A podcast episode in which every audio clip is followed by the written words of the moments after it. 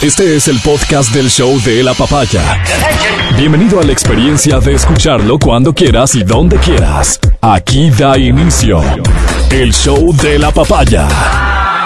Independientemente de lo que pase a partir de hoy he decidido que vamos a saludar como si estuviéramos perfecto, porque probablemente esto contagie a alguien. Les quiero decir una cosa, solo como un paréntesis inicial. Hoy me he dado cuenta en una situación que no voy a explicar porque no tengo por qué explicarla. La incidencia que puedes tener en otra persona para ayudarle a tener un buen momento. Quién sabe, un buen día. La incidencia con cosas bien básicas y elementales. Analiza tu entorno, por favor, y considera con quién y de qué manera podrías tú tener un detalle, un gesto que le ayude a sentirse mejor. En el ámbito que sea, de verdad te lo digo, hoy he caído en cuenta de esto de una manera absolutamente espontánea y realmente me ha alegrado la vida. Me ha alegrado la vida saber que uno puede alegrarle la vida a alguien más sin que te cueste absolutamente nada. Cierro el paréntesis cursi para decirte que, bueno, hoy se instala mesa de diálogo entre gobierno y comunidades indígenas. Estas mesas que van a tener eh, el propósito de, supongo al final, llegar a un acuerdo que garantice, en principio, que eh, eh, los eventos como los que vivimos y sufrimos recientemente no se repitan, no en el futuro inmediato al menos, y que ojalá, y aquí es la parte fundamental, permitan resolver los verdaderos problemas de esas comunidades, porque el diálogo es con las comunidades indígenas, pero que en mucho sentido podría pasar por políticas públicas que no solamente van a incidir en esas comunidades, sino en otras. Y aquí el aporte, por ejemplo, que he visto en estos últimos días de Teleamazonas para ayudarnos a ver más de cerca este tema de la desnutrición infantil en el Ecuador, creo que tiene que ser considerado. El aporte, digo, tiene que ser considerado. Estas estadísticas tienen que ser consideradas. Curiosamente, las provincias de donde provienen los principales líderes de los movimientos indígenas son aquellas que tienen los índices más alarmantes de desnutrición infantil crónica. Pero alarmantes que suena a lo que el Mati muchas veces nos decía aquí, ¿no? Debería avergonzarnos, debería llamarnos la atención lo que está sucediendo ahí. Y este es un tema que a mí me alienta mucho, digo, y que me permito sugerir que sea uno de los temas que se incorporen en esta mesa más allá de esa agenda eh, cuyos calificativos y análisis ya se han hecho suficiente. Eh, este tema porque hay una predisposición antes de que este tema sea siquiera sacado a la luz por parte de las comunidades indígenas, que hecho no sé si lo han hecho, antes, mucho antes de que Teleamazonas se esfuerce por traernos a colación esta realidad, el gobierno mostró predisposición para atender este particular tema.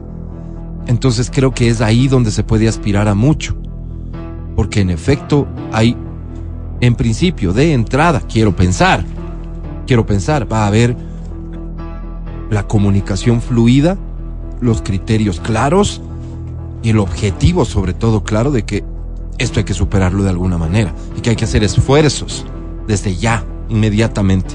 Esa es una realidad que no hace parte de la agenda de la CONAIE, pero que el país, a través del gobierno, tiene que imponerla. La desnutrición infantil crónica. Miren por favor Teleamazonas y esos reportajes que son realmente conmovedores. Mi felicitación a Teleamazonas por ese esfuerzo de transparentar esas cifras y también quiero en serio insistir en el hecho específico de este es un tema en el que hay buenos augurios porque es un tema que el gobierno se ha apropiado. Fíjate cómo son las cosas, curiosamente. No son los dirigentes indígenas, es decir, los dirigentes de las personas que sufren en mayor medida de este problema, los que plantean el, el, tema en la agenda. No, no lo ponen, no lo consideraron. Que lo haga el gobierno, pero sabiendo que el gobierno lo está haciendo a nombre del país. Eso es lo que puede llevarnos realmente a consolidar un acuerdo. Pero repito, no solo un acuerdo que beneficie a las comunidades, sino políticas públicas que permitan atender necesidades fundamentales de todo el país. Suerte a todos los intervinientes, que esto fluya con franqueza. Yo eh, eh, creo que se va a necesitar de mucha madurez por parte del gobierno, de mucha sensatez, tal vez la misma que mostraron durante los días de paro en cuanto a no responder como se buscaba que responda, a tener mucha paciencia en realidad, porque el tono de confrontación de la CONAIE, el día en que inicia el diálogo, no cesa. No cesa, revisen sus comunicados, no cesa. Tono de confrontación absoluta. Así no, no vas pues a una mesa de diálogo, salvo que, en serio, tengas una agenda tan importante en lo político que eso es lo que te, lo, lo que, lo que te manda. Y en lo político es decir lo electoral. Y aquí es donde no podemos extraviarnos. Cada cosa que se proponga, que se trate, que se anuncie, probablemente va a tener que ver con lo electoral. La dirigencia indígena va a tener objetivos clarísimos electorales en las seccionales que vienen.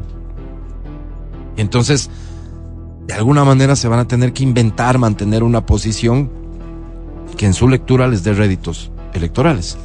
Esto no hay que perderlo de vista. Por el contrario, hay que estar muy claros con esto. Pero no van a ser los únicos.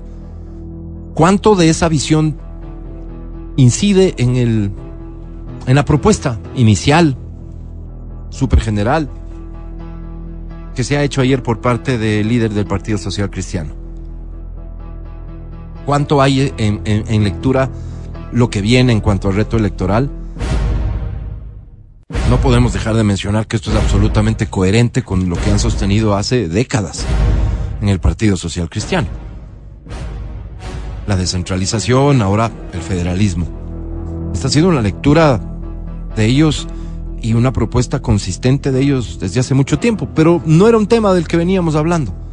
Ahora se lo plantea como una vía de solución a la grave crisis política y económica que atraviesa el país.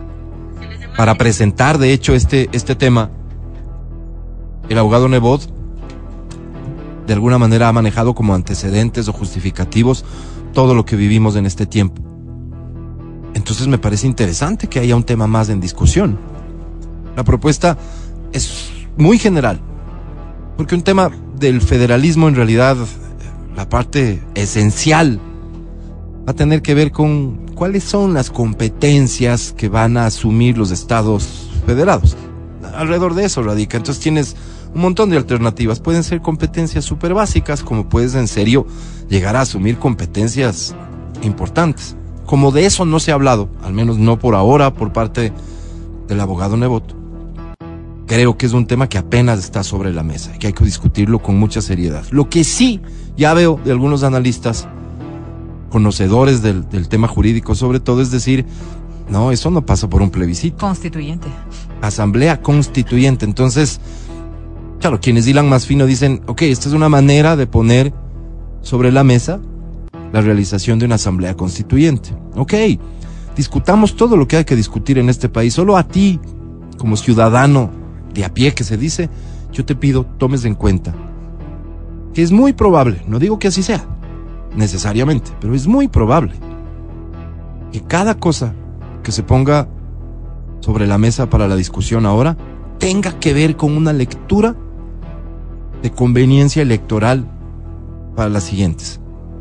Porque un candidato o un partido necesitan tener una bandera, una bandera que movilice, una bandera que, que provoque reacciones, que haga tener a la gente esperanza. Y un tema tan novel puede tener esos defectos, sin lugar a dudas, pues, Pero porque, porque puedes hablar, bueno, es novel porque hace rato que no hablamos de esto, es O sea, decir, de separatismo siempre han estado hablando. no, pues, o pero sea, no- es que, es que, bueno, esa es tu lectura. Eh, Yo no creo que esto tenga que ver con separatismo en lo absoluto. Yo creo que tiene que ver con buscar una forma de organización del Estado que pudiera ser más eficiente para los ciudadanos. Pero es una posibilidad. En la discusión técnica bien podría demostrarse que este país, por sus circunstancias de todo orden, no es un escenario ideal para esto. Pues era parte de la discusión. Pero lo que digo es, como bandera, es potente. Como bandera salir a, a- insistir con el tema de los combustibles y llegar a los 40 centavos, es potentísimo, pues. ¿Realmente eso es lo que debería ocuparles a unos y otros? ¿Realmente es una solución? ¿Realmente es algo que se puede aspirar a resolver ahora? O repito, es una bandera que puede provocar buenos resultados en lo electoral. Como ciudadanos, si nos percatamos de eso nada más, entonces Entonces vamos a saber leer las cosas oportunamente. Ahora, desechar el tema que ha propuesto ayer el abogado Nebot, ¿cómo así? ¿Cómo así? Hay estados que funcionan muy bien de esa manera. El análisis tiene que ser súper técnico. Y no va a ser rápido, pues. Y sobre todo si es que tiene que ser a través de una Asamblea Nacional Constituyente, estamos hablando ya entonces de un montón de cosas más. ¿Quién se va a subir en esa agenda? ¿Quién va a apoyar esa agenda? ¿Qué más puede suceder en una Asamblea Nacional Constituyente? Si a mí me dicen, esto nos permite cambiar todas las barbaridades que están en la Constitución de Montecristi, yo ya me voy subiendo a ese, a ese bus. Pero ¿realmente es una posibilidad cierta eso? Convocar elecciones para una Asamblea Nacional Constituyente significaría qué? Tener una asamblea como la que hoy tenemos.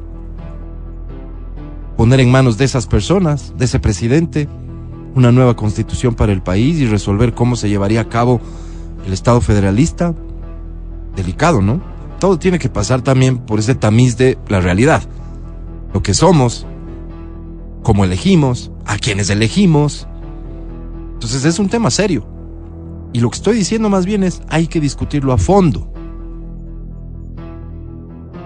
A fondo. Y eso no va a resolverse en semanas ni meses. Definitivamente que no. Son las 9.28. Te saludo atentamente mi querido amigo Matías Dávila. Amigo querido, ¿cómo estás? Esta cursilería con la que has comenzado el programa que me parece tan bonita y tan válida, Sí. tan válida y tan real además. Tan Matías. Quiero contarte, quiero contarte algunas cosas al respecto. Leí un libro que decía que más o menos nosotros tenemos un promedio de ingresos correspondiente a los cinco mejores amigos que tenemos. Si tú tomas a tus cinco mejores amigos y haces un promedio de dinero de cuánto está ingresando, más o menos tus ingresos van a ir por ese, por ese, por ese rango. Entonces la pregunta sería, ¿solo pasa con el dinero? ¿O también pasa Con tu forma de ver la vida? ¿O también pasa con tu forma de entender la realidad? ¿Con tu forma de encarar la problemática? ¿Con tu forma de sonreír y ser empático y tal vez ser un poco más no sé, más propositivo frente a las cosas negativas que te están pasando, etcétera. Yo creo que habría que hacer eh, el intento de, de sentarnos un momentito y ver quiénes son los cinco mejores en este momento. Oye, ¿estoy viendo la vida como ellos? Tal vez sí, tal vez no. Y si no la, y si, y si tu vida es un poco triste ahora, yo creo que es el momento de cambiar de amigos. Porque yo creo que el éxito, ayer hablaba con una persona fantástica y esta persona decía, el éxito no está en que nosotros a nuestros hijos les, les, les evitemos de caerse. Ese no es nuestro rol. Nuestro rol es ayudar a levantarse. Tienen que caerse. Entonces, me parece tan bonito esto porque la, la vaina no es pues tener un grupo de amigos que no tenga problemas. Al contrario, la vaina es saber qué haces con esos problemas. Porque muchos de las, las personas que están a tu alrededor tendrán muchos problemas mucho más graves que los tuyos. La vaina es cómo sales de esos problemas, porque tal vez el propositivismo sí se contagia, digo yo. Eh, y aquí viene la famosa frase esta que decían los abuelos, dime con quién andas y te diré quién eres. Ellos lo ponían en lo, en lo negativo, ¿no? Estás yéndote con el marihuano, pues seguramente serás marihuano. Estás yéndote con el fumón, con el chupador, con el mujeriego, pues seguramente se te irán pegando esas mañas. Y yo pregunto otra ¿Y vez, si el amigo soy yo? ¿esa- ¿y será que las cosas buenas también se pegan? Rayos. Sí, cuando tienes un amigo que dice, ¿sabes qué? Podemos orar antes de comer. ¿Será que finalmente termina pegándose y dices, oye, ¿por qué no agradecer, no? Yo no soy creyente, pero voy a agradecer a la naturaleza. ¿Por qué no? De ahí vienen Y- los alimentos. ¿Y por qué no ser una cosa positiva también, Ajá, digo yo? Eh, recuerda que somos, y aquí me parece una cosa súper chévere también de analizar, somos las cosas que consumimos. Y ahora está muy en boga este tema de la salud y todo. Entonces dice, mira, somos lo que consumimos, por eso debemos ser muy balanceados en nuestra comida. Y las cosas que consumimos a través de nuestras lecturas, a través de las cosas que escuchamos, a través de las conversaciones que tenemos, también somos, pues. Cuando tú estás al lado, y me darás la razón, oyente, amigo que estás pegado a la radio en este momento, si tú estás al lado de una persona que todo el tiempo se pasa quejando, llega un rato en que te negativiza tanto que empiezas a ver la vida así. Y dices, cierto, es que no tengo de qué estar feliz, pues. Ve, ve lo que pasa, pasa esto en Ucrania, pasa esto por acá, pasa esto, ven aquí en el país, pasa esto, esto. Es que todo es un caos, todo es terrible, todo es terrible. Y de ahí yo les doy la razón a las personas que dicen, yo no oigo noticias. Me amarga, no, no oigo noticias, yo prefiero no hacerlo. Sí, porque entiendo que lo que más cuidan es esto, su corazón. están cuidando justamente cómo llegan a la casa, con qué ánimos están con las Su personas. estabilidad etcétera. emocional. Y con esto termino. Hay un versículo bíblico que es una cosa tan, tan, tan manoseada, pero que si te pones a hacer una introspección en este versículo encuentras tanta sabiduría. Dice, de la abundancia del corazón habla la boca.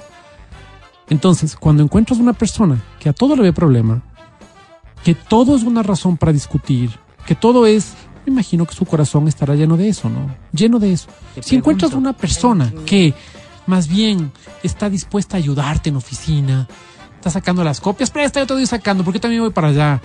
Oye, ¿no tienes plata para el almuerzo? Ya, pues compartamos. Yo, yo tengo para un almuerzo, pero de uno comemos dos porque aquí son buenísimos.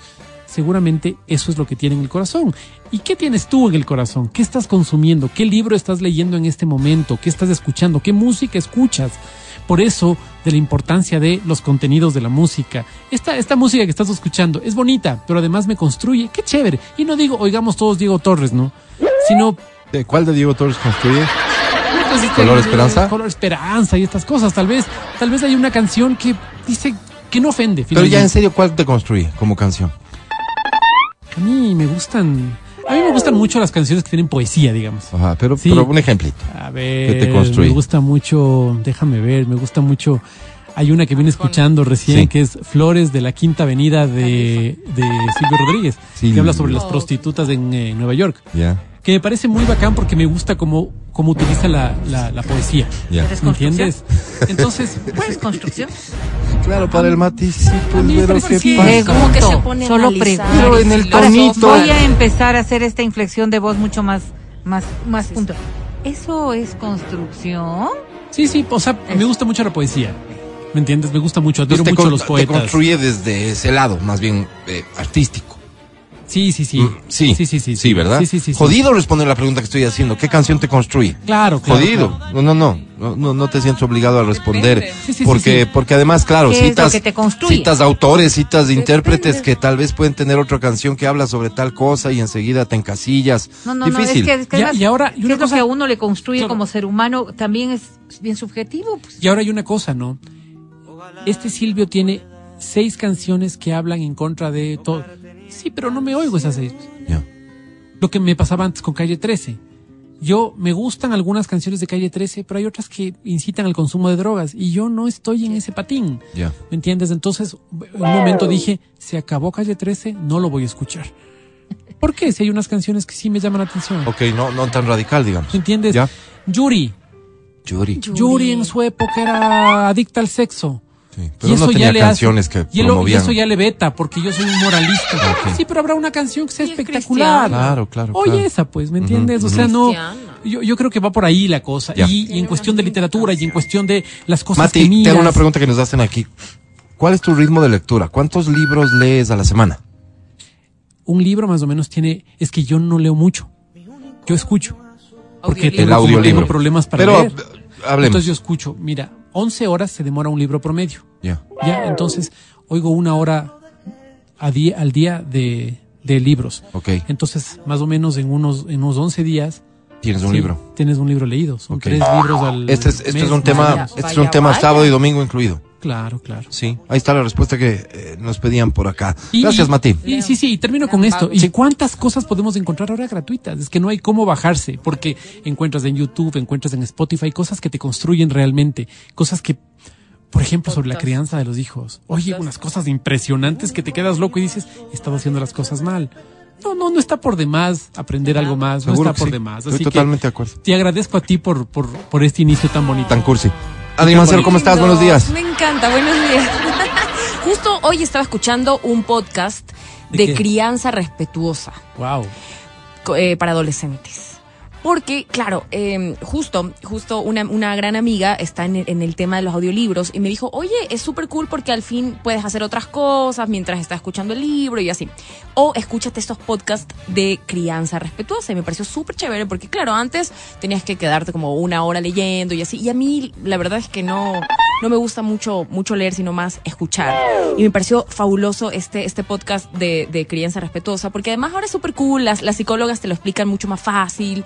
Este, este podcast era súper dinámico y te contaba, y yo decía, oh, Aprendiste. error número uno, error número dos. Claro, súper cool. Me encanta, me encanta eso. Y sí, tiene mucho que ver con quién te rodeas. Y también, este, porque, ¿qué te aporta esa persona? ¿Qué aprendes? Y creo que también las personas cumplen un ciclo en tu vida que luego ya, ya tienes que soltar y dejarlas ir, porque a veces ya las amistades llegan a ser un poco, un poco raras y que ya esas personas, ya, ya no como que, no sé cuál es la palabra, ya no encajas mucho con, con esa persona y, y, y nada, tienes... Y no está tienes- mal, ¿no? Claro, no, no está mal. Tienes amigos de toda la vida que se quedan, pero hay amigos que, digamos, llegan para enseñarte algo, para estar en alguna circunstancia y luego ya, ya se van. A veces sí es como medio tóxico y yo no lo entendía hasta hace poco. Este, permanece, o sea, quedarte con esos amigos por el tema de la amistad, de, de, de la permanencia de tantos años, eh, y, y ya no tienen mucho que aportarte. A veces, eh, como tú dices, llenan, te llenan de problemas o, o- o no, no estás en la onda de ellos, cambias de parecer en muchas cosas. Entonces creo que también es chévere como poder hablarlo y decirle, mira, en este momento no, no me siento tan bien como para escucharte. Eh, y, bueno, sí les conté una experiencia que tuve con una amiga que todos los días me llamaba como una hora a contarme todos sus, todos sus problemas. Y yo tuve que ser súper honesta con ella y decirle, mira, ¿sabes qué? No estoy en el mejor momento como para, para aconsejarte. Creo que necesitas terapia. Más bien busca una terapeuta que te pueda guiar. Yo, o sea, con mucho gusto puedo escucharte, pero no todos los días y no una hora. Entonces creo que sí, el, el círculo es súper importante. El círculo íntimo que tienes, eh, cuánto te aporta en ese momento y, y en cuánto concuerdas con esa amistad en, ese, en, ese, en esa etapa de tu vida. Me pasó mucho cuando fui mamá, eh, tuve que cambiar de amistad, de amistades, porque claro, ya no encajaban. eh, eh, algunas amigas que querían Obvio. salir, ¿A qué edad que fuiste mamá? otras- a los 21, querían hacer un Imagínate, montón de claro. cosas. Entonces tuve que hacerme, digamos, más amiga de gente que tenía hijos, que teníamos cosas en común. Y eso no está mal. Más bien eh, te aporta y te enseña un montón. Entonces sí, sí creo que el círculo íntimo de amistad Incide. influye un montón. Muy bien. Adri, ¿estás lista para regresarte a Guayas si es que la propuesta del Oh. federalismo, al menos como lo concibe Verónica, se aprueba? ¿Qué? Explíquenme, no entiendo. Entérense, por Por favor. Por Verónica, favor. ¿cómo estás? Buenos No, días. no, todo muy bien, muchísimas gracias. O sea, yo le escuché, eh, leí más bien la, la, la nota respecto de lo que había dicho el abogado Nebodi. Coincido plenamente contigo que creo que es esto es coyunturalmente electoral. Que lo que está funcionando de alguna manera es un llamado precisamente a la unidad de, de los entornos que pueden estar mucho más cercanos a la elección que nos viene el próximo año. Y sí, habrá que, habrá que ver cuáles son las propuestas ya asentadas un poco a la realidad. No lo veo viable, la verdad, eh, en el concepto de lo que somos como país, ¿no? Hemos Pero te falta análisis, pues, Sí, sí, ¿Cómo sí, puedes no, llegar a esa no, o sea, conclusión? Fíjate, ayer yo eh, justamente estábamos hablando de eso en familia porque necesito tener también criterios Sí, claro. legales como para poder estructurar Sí. una idea un poco más concreta. Yo no creo que estemos en capacidades de aquello. Se hizo en algún, en algún momento los planteamientos para estructurarnos como zonas y, y estamos ahora mismo con la constitución actual determinadas zonas divididas en ciertos ámbitos Sí. precisamente de- del manejo. Pero creo que somos un país muy pequeñito como para pensar en aquello y no creo que la línea vaya precisamente por hacer estados federativos de regiones o cosas así. Fue muy puntual el hecho de ver a una a una a Provincia como una una provincia federación. como una federación y eso sí yo creo que va a repercutir en negatividad para nuestro país. Hablamos de unificación, hablamos de unidad, hablamos de procurar. Tú acabas de mencionar un hecho que es tan fundamental como es la lucha contra la desnutrición infantil en provincias como la de Chimborazo, en donde los Cotopaxi índices... Chimborazo. Chimborazo, que era el Bravo. reportaje de ayer que se hacía, y, Payatanga, por ejemplo, que, que son zonas tan complicadas y tan difíciles de sostener. Pero hablar de federaciones en casos como esos implicaría también manejos económicos, manejos legales, manejos de todo tipo Es que todo depende incluye. de, de- de cuáles sean las pongo- competencias. ah, perdón, o sea, estamos hablando de un manejo federativo. No se puede hacer eh, tan, tan, tan puntualmente. Voy a manejar las competencias estrictas. Ya las municipalidades y los distritos están manejando las competencias de maneras en donde ni Esto siquiera se han hecho cargo. Mira, esto que en dices donde es, ni siquiera es- se han es- hecho es cargo. un buen referente. Es, un muy buen punto de partida para cualquier tipo de análisis que hagas, desde lo más básico como lo hacemos nosotros. Municipio de Quito, municipio de, de Guayaquil, no sé hace cuánto tiempo asumieron la competencia del tránsito. ¿Cómo nos ha ido? ¿Nos ha ido mejor? ¿Nos ha ido peor? ¿Nos ha ido igual? ¿Realmente fue el gran cambio que suponíamos?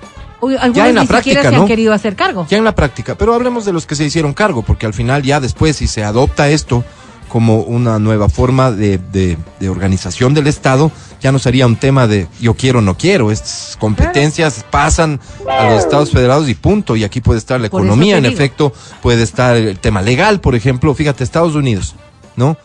¿Te has dado cuenta que en unos estados las cosas son más baratas que en otros? Eso pasa muchas veces Por el tax. Por el tema impositivo. Allá el tax es más alto que acá.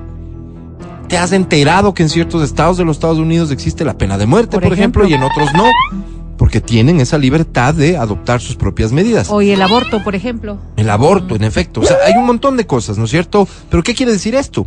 Que en cada provincia, pensemos para, para, para, para, para que sea comprensible, que cada provincia va a poder resolver este tipo de cosas por sí misma. Para poder resolverla va a tener que tener entonces autoridades. Va a tener que elegir a un gobernador, va a tener que elegir una cámara de representantes en donde se legisle.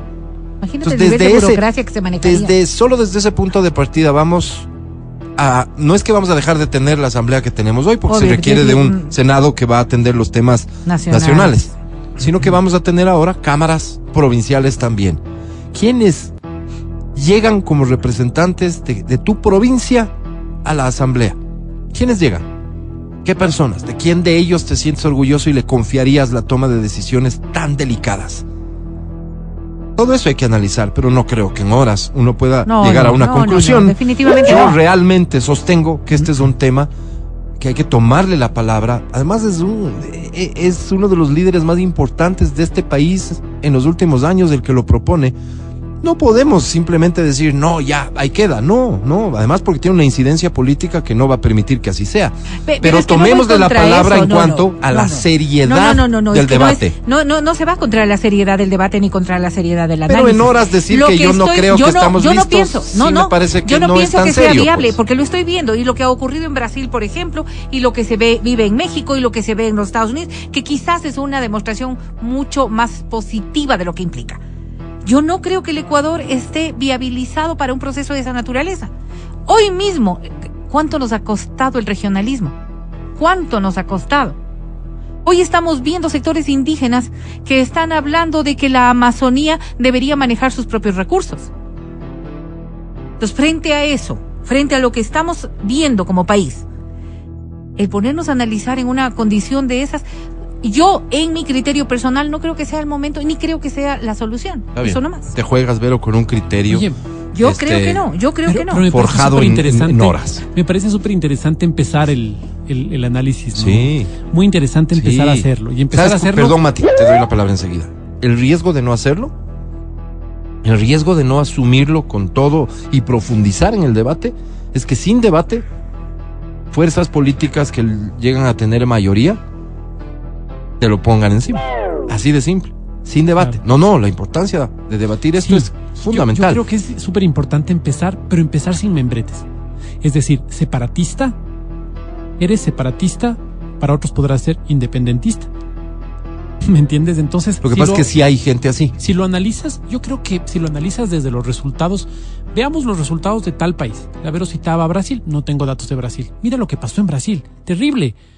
Ah, pero ¿por qué fue terrible? Porque hicieron esto mal, esto mal. Ah, entonces podemos corregir. Y veamos casos de éxito. Mira, este es un caso de éxito, el, el, eh, gobierno tal. Pero también tiene problemas ahí. ¿Cuáles son? Este, esto, otro, esto. Entonces, podemos trabajar en esto para que no se dé. Pero yo solo con me, un pongo- poco me más preocupa seriedad. un Vene- poco- Venezuela no es también un Estado federado. No, sí creo, no sé, la verdad no tengo ni idea. Pero yo, yo digo esto, o sea, hay provincias en nuestro país que son de extrema pobreza y por no eso yo ponía el caso de Chimborazo. Bolívar, la O más sea, pobre. a ver, por ejemplo, ¿no es cierto? Entonces, habiendo una construcción de esa naturaleza, ¿qué es lo que va a corresponder? Meter a estas provincias dentro de otro manejo de otra provincia para que se sientan incluidos o para que sean como el, el patito feo de esta unión, para que sean representativos dentro de este nuevo Estado federal. O estos son los hermanos pobres a los que hay que ayudar. Sí, por eso, o sea, siempre. pero es mucho mejor hacerlo desde un contexto nacional. Por eso no me parece que sea lo, lo- lo más acertado para nuestro país. Lo que pasa un poco en Brasil, ¿no? Con relación a Río de Janeiro y ¿cómo es la otra ciudad grandota? Y Sao Paulo. Sao Paulo. Que Sao Paulo es la ciudad, más bien donde la gente trabaja, donde hace industria. Donde, y ellos dicen, nosotros trabajamos para que estos de Río de Janeiro se farren a plata. Mira lo que pasa en España, por ejemplo, ¿Y respecto qué de crees que dicen? estados, Perdón, perdón. Con relación a Perdón. Andalucía, que es súper delicado dice- lo que voy a decir, pero ¿qué crees que dicen muchos guayaquileños de Quito?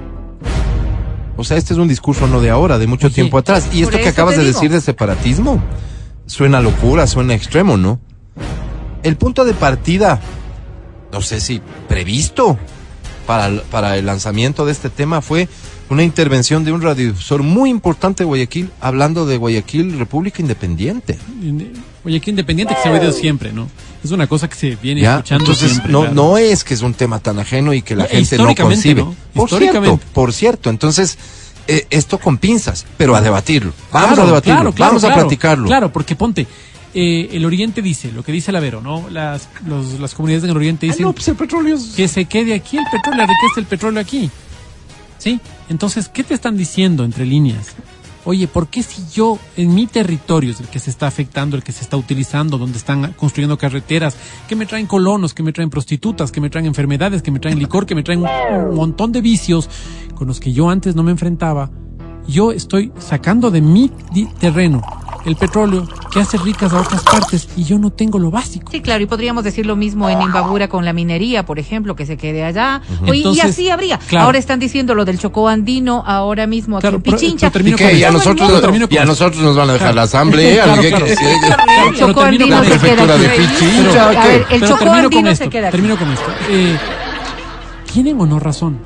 No. O sea, estás sacando de tu territorio. No, porque tu territorio es el país. Por o eso sea, te digo. no es mi territorio. Por eso te digo. en ese escenario te digo. sería mi Claro, territorio. por eso te digo, si es que seguimos viendo así las cosas, los que somos, los que estamos recibiendo los privilegios de ese petróleo, que somos los que estamos recibiendo las calles bonitas, del alumbrado, esto, para nosotros no nos conviene. pues.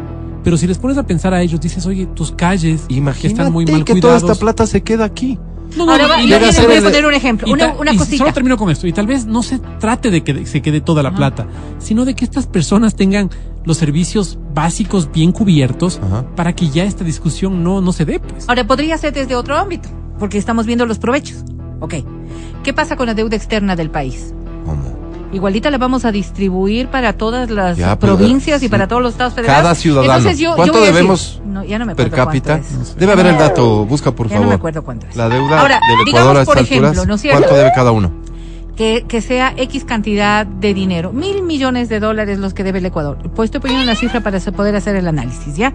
Mil millones dividido para 24 provincias. Y esto entonces le toca, ¿cómo vas a pagar Bolívar lo que le corresponde? Claro. Claro. Entonces, no, no es tan sencillo como decir las cosas que Por en eso es que- efecto yo podría divorcio, Por hacer. ¿no? eso, mi querida Por Vero, me eso no parece. estoy de acuerdo. Por eso me parece. Por eso no estoy que de decir acuerdo, no estoy de acuerdo. Yo no estoy de Sin acuerdo, que pues. todo este análisis se haga es aventurado. O sea, todo este análisis habrá que hacerlo en el interno, te digo. O sea, estas cosas no es la primera vez que se conversan, y oh, esta vez se ha hecho más público, Y pero yo no es creo la que es interesante que lo hablemos desde varios sectores. No solo desde el económico, el político, sino desde varios sectores. No solo desde el social también, que es muy pertinente, sino, por ejemplo, desde, el- desde la creatividad. A ver, vamos a analizarlo desde otros aspectos para ver qué, po- qué cosas positivas podrían venir. Porque tal vez haya muchas cosas positivas que descubramos que podemos tener con un Estado federativo que no necesitamos separarnos para tenerlas. ¿Qué Solo hay pasaría- que darle la vuelta. ¿Qué pasaría si Esmeraldas dice, ok, dice? nuestra economía está ligada al narcotráfico y nosotros aceptamos que aquello sea positivo? Claro, claro. Y entonces, Uruguay, claro, ¿no? o sea, Caso estas Uruguay. cosas, estas La legalización de la marihuana. Sí, sí, pero, Son pero cosas que eso es sí una cosa a decir nuestra economía está ligada al narcotráfico y aceptamos que así sea, no tiene nada que ver con legalizar el Claro, la Digamos marihuana. que esa Pero es la ser, ¿no? posibilidad. Podría Vamos ser, a claro. legalizar la marihuana. no, no solo la marihuana, vivos La que van a leg- legalizar el consumo de sustancias estupefacientes ¿En, y en qué, en psicotrópicas. qué parte en del universo ha sucedido eso? parte. En Holanda, pues ahí es legal consumir Claro, pero el, co- el consumo, ¿no? ¿De qué manera? De manera pública. Pues. No, Pero no, de no, me refiero a hay, hay, ¿no? hay, Claro. hay límites y es límites. consumo, es... Sí, o sea, pero, pero es que fíjate, si ese es el punto de partida para la discusión, yo sé a quién no le invito para No, avanzar en este tema, a Verónica. Yo, yo no estoy de No, acuerdo. no, no, no le invito. no. 4.180 debe cada ecuatoriano. Chuta, estamos fregados. Chuta, vayan haciéndose la idea. Ya. 4.180 dólares tienes que sacar 4.180. para pagar. Wow, mira. Estamos hablando de un ahora, año de sueldo básico más o Lo menos. que dice, lo que dice Lavero, ¿no? Claro. Una cosa, co- en un divorcio. En un divorcio vos dices, ya no le aguanto a este fulano. Borracho, mujeriego, me libro. Gritón. Sí, pero, a ver, pero sí, sí, chévere, señora, libérese. Pero la casita compraron juntos. pues. El carrito todavía falta de Y hay pagar. que mantener a los hijos igual. y los hijos. Así que, dele, sepárese, pero, pero no es que me quedo en la casa recibiendo, viviendo del, del mujeriego. Del vago sucio. Vago. No, señor. Porque los dos tenemos una deuda. Aquí pasa igual. Claro, claro. No, no, Sí, es sí, un tema muy profundo. Como para venir, Complicado. amanecer, media brava, a decir, yo no estoy de acuerdo. Nunca he estado de acuerdo en los Estados Federados, Por Alvarito, y peor en mi país. Por favor. No me vas a hacer cambiar un de idea porque de tú estás de acuerdo. responsabilidad. Eso yo no voy a cambiar de idea. Ese es tu criterio, yo te respeto, vos verás. Un Amigo del mínimo- señor Nebot, un lo que vos de quieras, responsabilidad. Pero yo Ahora, También lo que eres sí- amigo de Nebot. Eh, pero por supuesto. No, no sé, la verdad te digo, o sea, si me pregunto ahorita, no sé. Pero creo que el primer gol que se anota Jaime Nebot es que hasta un programa como este se ha puesto a hablar de su propuesta. Estará sucediendo en todo el país. Primer golazo.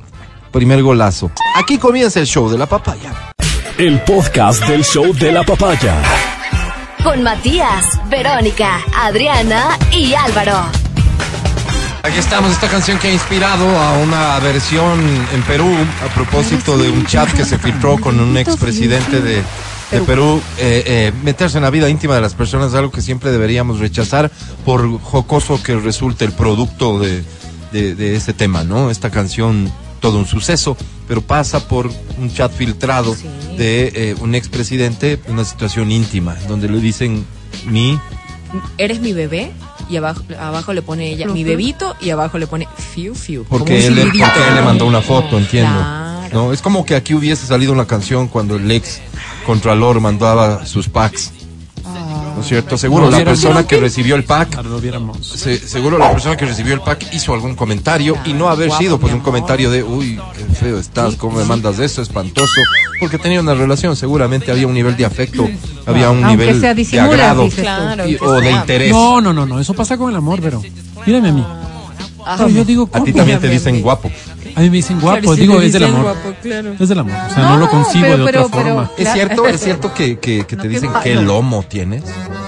Me han dicho. ¿Lomo? Me han dicho. ¿Cuál es la connotación de que el lomo ¿Qué es eso tiene? del lomo? Me imagino que servirá al cuerpo. a- ¿Qué a- onda? Claro, me imagino lomo? también. No he Qué querido llegar en lomazo. detalles. de- Qué ¡Qué lomo. asco! ¿Quién dice lomo? No he oído nunca la A verdad. ver, Es ¿qué lomo tiene, baby? Eliminen eso. Baby. Me contaron el lom- lo del lomo, me contaron. Oye, pero qué difícil el tema que acabas de, de señalar. Oh, por Dios. Hacer una división entre el político, Y la vida su íntima. vida, sus errores en su vida personal. ¿Errores para quién? Pues? No, no, sus errores en la vida personal, por ejemplo, Son si hay alguien que hace acoso, si alguien, lo que está pasando con Johnson ahora mismo en Gran Bretaña, por ejemplo, ¿no? ya. O sea, y, y su parte política y saber si es que eres un buen mandatario, o sea, En concreto, Boris va a, ten- va a renunciar. No, lo ha ya está anunciado, renunciado, ya está. Pero va a permanecer en el cargo Hasta creo que octubre, ¿no? Eh, como resultado de la reacción que generó este tema. ¿Cuál es la diferencia, Vero? Que si es que hay una situación de acoso y demás, es un tema que entra en el campo de, de lo legal. No, no, no, es que no es por él, eh, no, es, no es Johnson el acusado de acoso, es un funcionario Ya, que él. pero- ¿De dónde viene esto? Es si tú eliges mal a los funcionarios Correcto, que te están... Johnson. Venga, venga, pero, pero, pero, Johnson Dios. Boris, Boris. Claro. El asunto pasa, insisto, porque cualquiera que sea la lectura llega una presión política porque hay un sustento, si quieres, legal. Este funcionario tuyo ha hecho eso, tú no tienes que seguir al frente. A mí No me hay suena sustento ridículo y legal en lo absurdo. otro. El sustento legal está en función de que dice el partido, ya no te apoyamos mucho Como- ve, Y le bro, renuncia, y como le dicen en renuncia. bro, porque, Oigan. porque no estás muy pilas para Oigan. nombrar a estos Claro. otros Como, bros. como dicen en TikTok, contexto. Porque no, no. Ya, después Dicen corte, Christian Johnson acá. No, no, no, no, no, es No, que a veces, a aquí platicamos cosas que son para cierta parte de nuestra audiencia Sí, sí, sí, que está un poco más al día de lo que pasa en el contexto nacional e internacional, básicamente. Pero la canción que escuchamos era entonces la canción que utilizó alguien muy creativo en Perú para hacer una canción que agarraba como lírica los mensajes. Pero te das cuenta lo que es de interés general. La canción del bebé flu flu o fli fli, no Fiu, sé qué, fiu, fiu, fiu, pero- es de conocimiento general. Sí. Del pobre señor Boris Johnson no sabe. Christian Así es, Johnson. así es, así es, así es, así es. Ay, Esa es la sociedad en ¿y la que estamos. quieren ser federados? 10-14, este es de... Ah, a propósito de lo de federados, perdón. Y la selección ecuatoriana de ¿De- fútbol. ¿A quién es? A ver. Yo, yo exijo que se quede acá. Ah, Claro, pues en la casa de la selección, pues. Eh, eh, fíjate Oye, qué buen punto, qué buen Oscar, punto. hacen? ¿Qué para hacen en casa, España? uno se queda donde está la casa. ¿Qué hacen en España, por ejemplo, con el tema de los catalanes, de los vascos? Me imagino que habrá de ellos también en la selección española, ¿no? Mientras no se separen. Me imagino, ¿no? No, no, no, la Sí, selección obvio, obvio. española Es la representa selección a todos. española, es Claro, la selección claro, de Estados claro. Unidos. Era una forma simplemente de agregar temas al debate, ok. Mati. Nos No está molestando nada más. racionalizar Está una molestando. tontería que dije. Debemos 10, hacer 14. entre comillas para que ente- entendamos. Este es el show de la papaya. Estás escuchando el podcast del show de la papaya de Exa FM. Seguimos con el show de la papaya en Exa FM. Ahora presentamos Damas y caballeros, le damos la bienvenida a quien nunca se equivoca. Esto a propósito del segmento concurso en el que estamos ahora mismo y envías tu mensaje al 099-2500-993. Es la Sensei de XFM.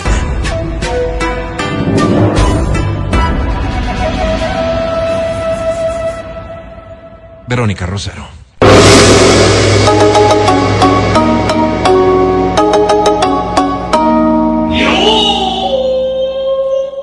Que sean felices, compañeros y mundo entero. Tú también. Que seas muy feliz tú, Sensei. ¿Qué tema vas a tratar hoy? Y te corrijo, Alvarito, me equivoco todo el tiempo. Le pido a Dios saber cómo corregir. Cuánta humildad, Cuánta nos damos, pero. cuánta perfección en una sola mujer. Hoy vamos a hablar de un tema de, de las repercusiones que pueden tener las heridas emocionales am, la- con las que hemos tenido que vivir desde nuestra primera etapa, desde la infancia necesariamente, pero cuyas consecuencias las estamos viendo reflejadas el día de hoy. Si tuvieras que ponerle un titular al tema, ¿cuál sería? Heridas emocionales. No, ese no vende, pero otro más. Sí, ya por eso. Amarillón. Sí, sí, sí. No soy de aquí. Déjame ¿Cuál le pondrías tú? eh, Ya explicó, ya. ¿Cómo sería Ya. eso? ¿Por dónde va? Algo así como- Titular del extra del segmento de la Sensei. Claro. Eh, no, no, no tengo A todavía. ver, Deja- ah, da- dame- dame para tiempo. criticar, A ver, sí, da- ¿no? a ver, Sí, dale claro. vos, pues. Adri. Criticarlo. Ah. Ese niño que lastima a los demás. Ese niño interior, no sé, alguna cosa así. Ok, vamos a seguir, vamos a seguir. ¿La cagaste dale, dale. de chiquito? ¿Qué? ¿Cómo? Por eso sufres hoy. No, pero no tiene que ver con tus acciones, No, sino claro. con las que el Te- niño ha recibido. te- te estas son, de estas son, Y si Pero ya tenemos un punto de partida. Alba. estas son lesiones psíquicas que todos traemos. Por el daño que nos hicieron. Como padres Sí, negligentes. sí, sí, A ver, ¿qué, qué entendemos por una lesión? Hagan de cuenta que es un lastimado, como cuando te caes de guagua y te raspas la rodilla, ¿verdad? Ok. Entonces, claro, como te raspaste Ah. la rodilla, sangra. Y lo que normalmente ocurre es que hay un cuidador, dígase padres, abuelos, eh, la, la persona que está al lado tuyo, que te limpia esa, esa, esa, Esa herida, herida. y trata de curártela. Correcto. ¿Ok? Pero si la lesión no es atendida porque no la avisaste, porque no, no se dieron cuenta de que existe, O se dieron cuenta, pero no me podían llevar a un psicólogo tampoco, porque en esa época tampoco. bueno, digamos, cuida ¿Pero quién te va a llevar ¿no? al psicólogo si Claro. te lastimaste la rodilla? No, haz de cuenta de que la herida fue, que la herida fue- estuvo allí y se, se siguió cicatrizando sola, pero te quedó un queloide que todos los días lo estás vi- viendo, ¿ok? Tú posiblemente Claro. olvidaste cuando fue como Wow, me fue. El queloide está ahí, el queloide está ahí. Tengo un Y- queloide en mi alma. Y cuando, y cuando de pronto emocional. tú, tú miras, ¿no es cierto?, tu rodilla, Queloides. te das cuenta y dices, ¿y esto? ¿Y esto? Y esto, es cuando estás de grande, pues posiblemente en el caso de una mujer diga, ay, a mí no me gusta mucho usar eh, ropa que, que, dem- que muestre mi rodilla porque tengo ahí una cicatriz con la que yo no estoy conforme. Ya.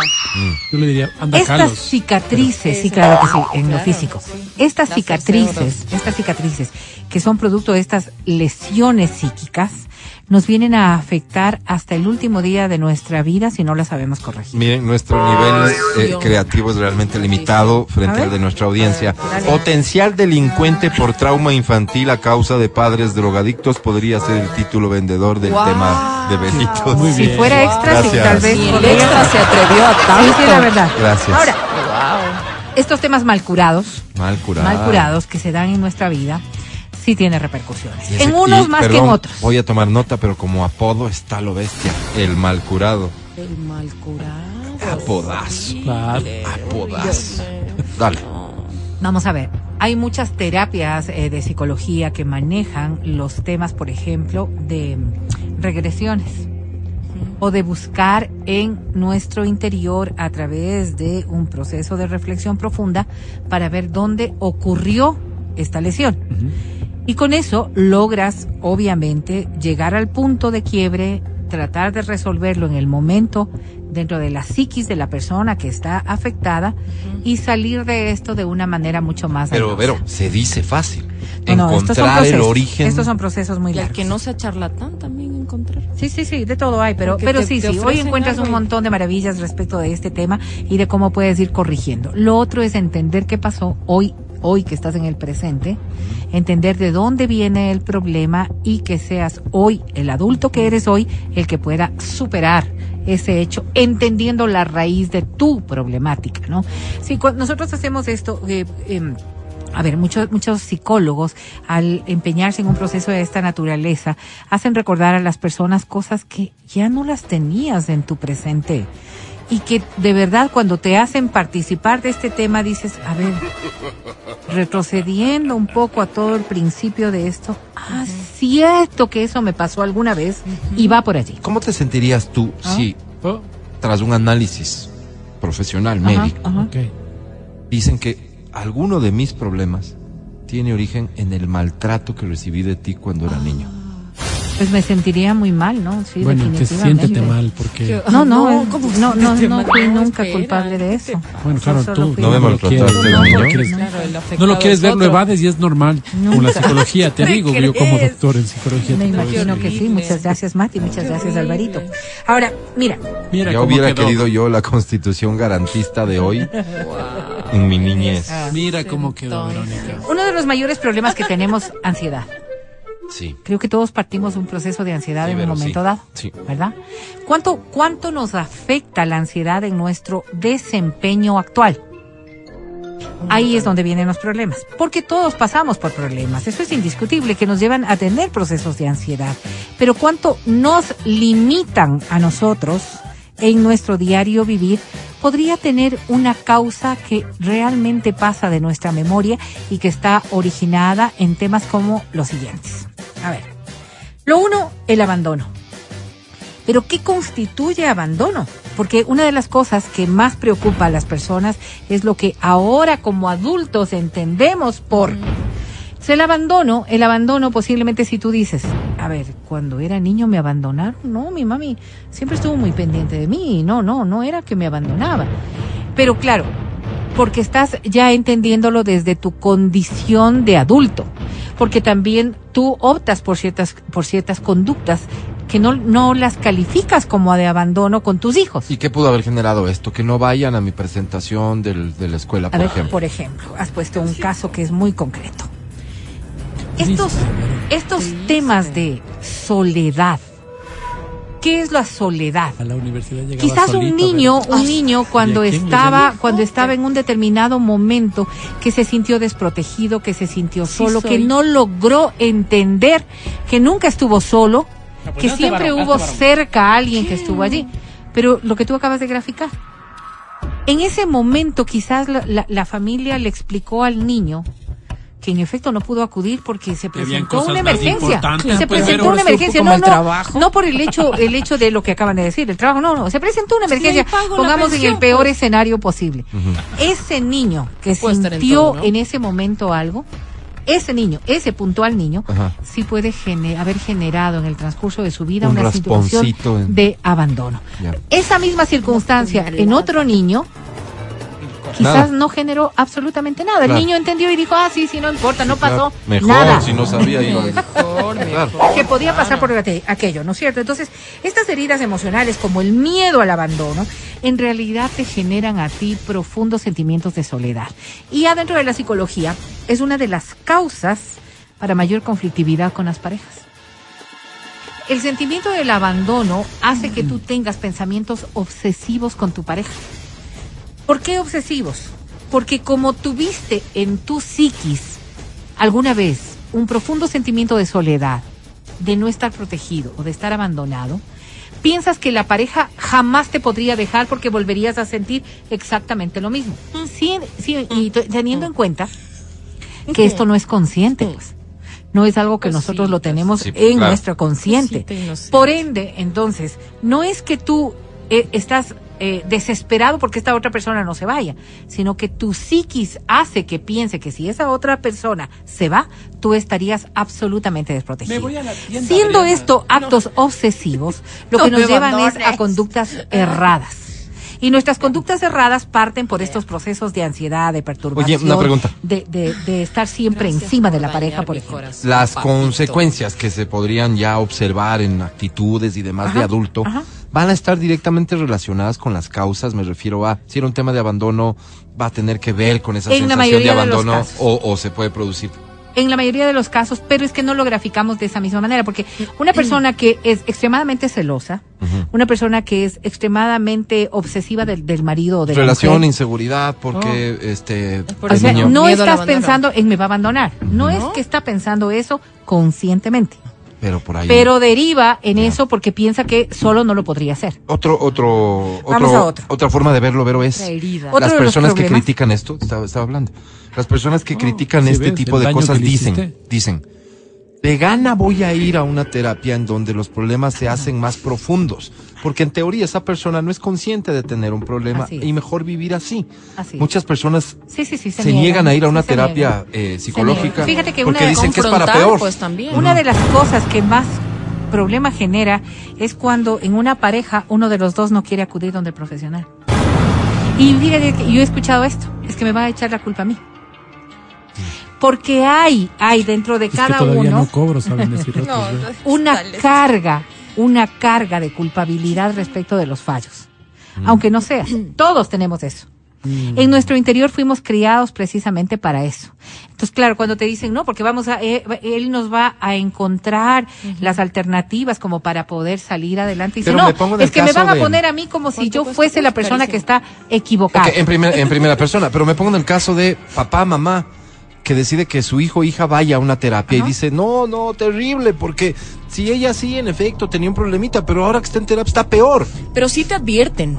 Te advierte, el terapeuta te advierte eh, el proceso por el cual vas a pasar. Yo justo fui a este tipo de terapia Ay. de sanar a, a la niña herida y descubrir un poco qué tipo de heridas tenía. Ajá. Entonces, primero empiezan como, como a preguntarte acerca de tu familia, por quién estaba conformado, eh, cuántos hermanos tienen. ¿Por qué en la parte de los hermanos? Porque, claro, cada miembro o cada hermano tiene heridas distintas obviamente por diferencias de, de edad o circunstancias. Entonces, eso es súper interesante, entender por qué eh, tú dices, mi mamá nos abandonó. De ley, todos tenemos herida de abandono, pero no. Resulta que cada uno tiene heridas diferentes. y te advierten y te dicen que, claro, Pero ahondar en eso es súper doloroso. Y te lo dicen de... bravo. Te lo dicen de plano, o sea, va, va a ser, va a ser algo doloroso y tienes que entender qué heridas tienes y tienes que curarlo cada vez. A ver, pero tú volvemos al ejemplo. como un Recordar. proceso, como Volvamos un al ejemplo del rasponcito. Claro, y Te recuerdas todo. y qué es lo primero que te van a hacer, tal vez aplicar algo que en principio te arde, ¿no arde. es cierto? Claro. o van a tener que volver a Para limpiar. Abrirte. Por eso yo decía Digamos, lo si del más queloide, grave, claro. ¿no es cierto? Sí, tener sí, que volver a cortar para hacer una verdadera curación de aquello. En lo físico te estoy graficando. Esto te va a volver a doler. Esto es una herida mayor porque vas a ampliar el entorno de esa herida para poder cortarla. Oye, a Entonces, propósito todo de esto se vuelve mucho más que complicado. mencionabas, 10 a 13% de la población mundial se estimaba que sufría de algún problema de ansiedad antes de la pandemia. ¿Y hoy? Habremos más que duplicado aquello. Pero yo creo. Dicen que peor. Claro, no, es evidente, es evidente. Ahora vamos, por ejemplo, con el miedo al rechazo. Y esto sí implica nuestras relaciones fallidas desde la primera infancia y lo que ha venido eh, incrementándose. Y el rechazo no necesariamente tiene que ver porque te decían a ti no y a ti sí. No, no, el rechazo tiene otras connotaciones. A ver, Vero. ¿Qué El rechazo, por ejemplo, de los progenitores, de la familia o de los iguales, se refiere a los niños. No ser deseados o descalificados de uno mismo. Esto implica que cuando nosotros, eh, puede ser que la otra persona jamás nos rechazó, es como percibimos nosotros las acciones de los otros. Por ejemplo, en las competencias entre hermanos, estas rivalidades entre hermanos. ¿Sabes quién es el favorito? Claro, no, no, puede ser que no había ningún favorito, sino que yo sí, detallaban, sí, sí había. sí, tú sí, detallaban condiciones explícitas Vero? de el bienestar de uno respecto del otro. Fíjate lo que normalmente ocurre. Los padres vemos con mayores capacidades a unos que a otros y, Y sentimos mayores grados de protección. Ah, por eso es que se protege más al niño más pequeño, por, Por eso ejemplo. Sí. Yo- O Claro, tú porque eres más tonto también, el que normalmente No, hace yo- cosas más no, no, no, no, el hermano menor decía yo. Por A tontito. veces- Yo, por tontito. No, por menor. Adriana. A veces es el menor, otras veces es más tonto, el que constantemente ¿Mande? falla. Claro, constantemente falla y tú dices no tiene los recursos. No, sé y qué. les reúnen a todos, ¿no? A los hermanos, todos dicen, verán. En corto, que- en corto. A este hay que ayudarle, a este hay que cuidarle. No le estarán haciendo bullying, por favor. Fíjate lo que pasa, por ejemplo, con comentarios que en alguna ocasión eh, hemos dicho, nos han dicho, hemos escuchado. Tipo, Es que no fuiste planificado, la verdad es que me Ay, embaracé, justo me embaracé. en el abandono, por la ejemplo. pero fuiste el mejor regalo que Dios me pudo haber Ay, dado. pero Sí, está lindo. no. pues. Sí, sí, sí, pero hay una connotación. Pero el pero Porque no me estabas esperando, porque no había esto. Entonces, todo lo malo. 80% de la población. No, y, de paso te dice, y eso más, tu papá quería que seas varón y saliste mujer. Mira y tú tú, dices, mira. gracias. Y esto que parece que estamos hablando adultos que entendemos la concepción de, de- Wow, como bueno. adulto de frases de Yo por mí te puedo decir que sí. Ya, De mis compañeros no podría Oye, garantizar oye, nada. pobre Adriana. Fíjate tú, entonces cuando vienen y te dicen cosas como esas, es como interpreta ese niño este Ya, hecho. No es como tú lo estás En diciendo. la cabecita de un niño. cómo lo interpreta. ¿Y Fíjate que hay entre hermanos cuando les dicen, si vos fuiste el no deseado. ¿Y qué guardó? Ya. Ajá. Entonces todas estas Hoy te matas de risa como adulto, pero ¿qué guardaste de eso? ¿Cómo Ya. lo interpretaste? ¿Cómo lo sentiste? ¿Cómo te sentiste respecto de aquello? ¿Y cómo justificaste un montón de cosas? Razona a mí esto, razona a mí el otro, aunque no lo digas. ¿No es cierto? favorito Fíjate tú, con cosas como, es que siempre me pusieron la ropa del otro. No concibes como niño que hay una condición económica, no concibes como tipo No, porque no, vas claro, a no. desperdiciar la ropa A si él está sí le enterita. compraban, a mí no. Estas cosas son rechazo. Ya. ¿Ok? Y como no rechazo, fuiste y como deseado. rechazo, Quiero no todas las personas evolucionamos de la misma manera y no todas las La falda. personas respondemos de la misma manera. Es decir, la psiquis es tan individual que una cosa malinterpretada, una cosa mal sentida, no puede Marca, tener esta Mira repercusión. lo que, mira lo grave en el caso del Mati, en el caso del Mati, ¿no? Que él ha contado aquí varias veces que no se sentía el hijo más querido y es el único. Claro, horrible, horrible, Yo como decía, quiera tenía dos hermanos "Ma- más. mamita, no me ponga falda y me decía, estás malinterpretando. Fíjate tú, y cómo para poder superar esto hay que arriesgarse. Uy, hay que empezar a arriesgarse en la vida, porque esto te limita mucho Claro. a, a- a estos cuestionamientos de, re- de rechazo en realidad que tú Y podrías es una tener. cadena con tus hijos también. pues Sí, sí, pues vas, vas, vas, vas, vas- vas siguiendo el mismo patrón. Interesantísimo, Ahora, Vero. la humillación, Alvarito. La humillación ¿quieres que sí podemos sentir. Y en esto caemos todos. Por un chiste, Sí. por algo en serio, Sí. por una mala calificación, ¿ok? Por una falta de destreza física, por una falta de aptitud respecto de algo. Mm. Por todo el tiempo estamos recibiendo críticas, todo el tiempo. Sí. Cuando esta crítica se vuelve humillante, no depende de la persona que la esté ejerciendo Sino exclusivamente, sino de quién la dice. Ahora, si es que a ti te están diciendo todo el tiempo, ¿no es cierto? Bruto, Bobo, bruto, Bruto. bruto, Sonso Sonso. sonso, sonso. ¿Por qué me dicen sonso todo el tiempo en los mensajes que lee Matías, por cierto? Qué raro, ¿no? No te creas, Álvaro, tú eres mucho más que eso. Entonces, claro, ahí hay un proceso de autoestima que sí va calando. Puede ser que, fíjate, Por algo eh, me han de decir, no dicen no. El papá, tonto, el papá puede decirle a, a- a este hijo o hija, ¿Suena? Qué inteligente y qué capaz que eres. En eso no va, creo yo. Va más allá. Yo prefiero y- el tonto. Y alguien de la familia Mm. le dice, ay, qué tonto, ¿cómo haces eso? Esta A mí- a ver, contradicción. verás, verás, verás. Estas contradicciones. A mí me genera ciertas suspicacias de esta la mamá o la tía que te quiere un montón que dice, pero es que vos eres que Vos lo inteligente. estás analizando como adulto. Claro. Desde chiquito le corría al que inteligente. Qué inteligente, qué lindo, porque yo veía que sacaba malas notas Era para no decirte feo. y decía, ¿dónde está pues el inteligente? Pero es inteligente. No, no, no, eso no. valoras, eso no, valoras. Eso no valoras porque un niño lo que busca Pierde, es eso. decía yo, Hay muchas, hay ¿Sí has muchas visto, has visto que, que, hablan últimamente, sobre aquello. has visto que últimamente un poco la justificación de los papás con hijos vagos en el, el colegio, pero es tigre para un negocio. Muy Pilísima. bu- pilas para Además, un negocio. además en la escuela me Claro. dijeron que él era el líder. Porque todos te dicen que eres el líder. Él es el líder. Él ha sido el líder del malcriado, curso. todo, pero- Fíjate, fíjate, pero es el líder. pero que con estos cargos de, humillación lo que generas No, pues, es un adulto dependiente. A ver, líder. Porque acá. por sí solo no puede. Tiene que tener la líder. validación del resto. Es más, esto de líder es tan claro que sí, que dicen, es que es líder.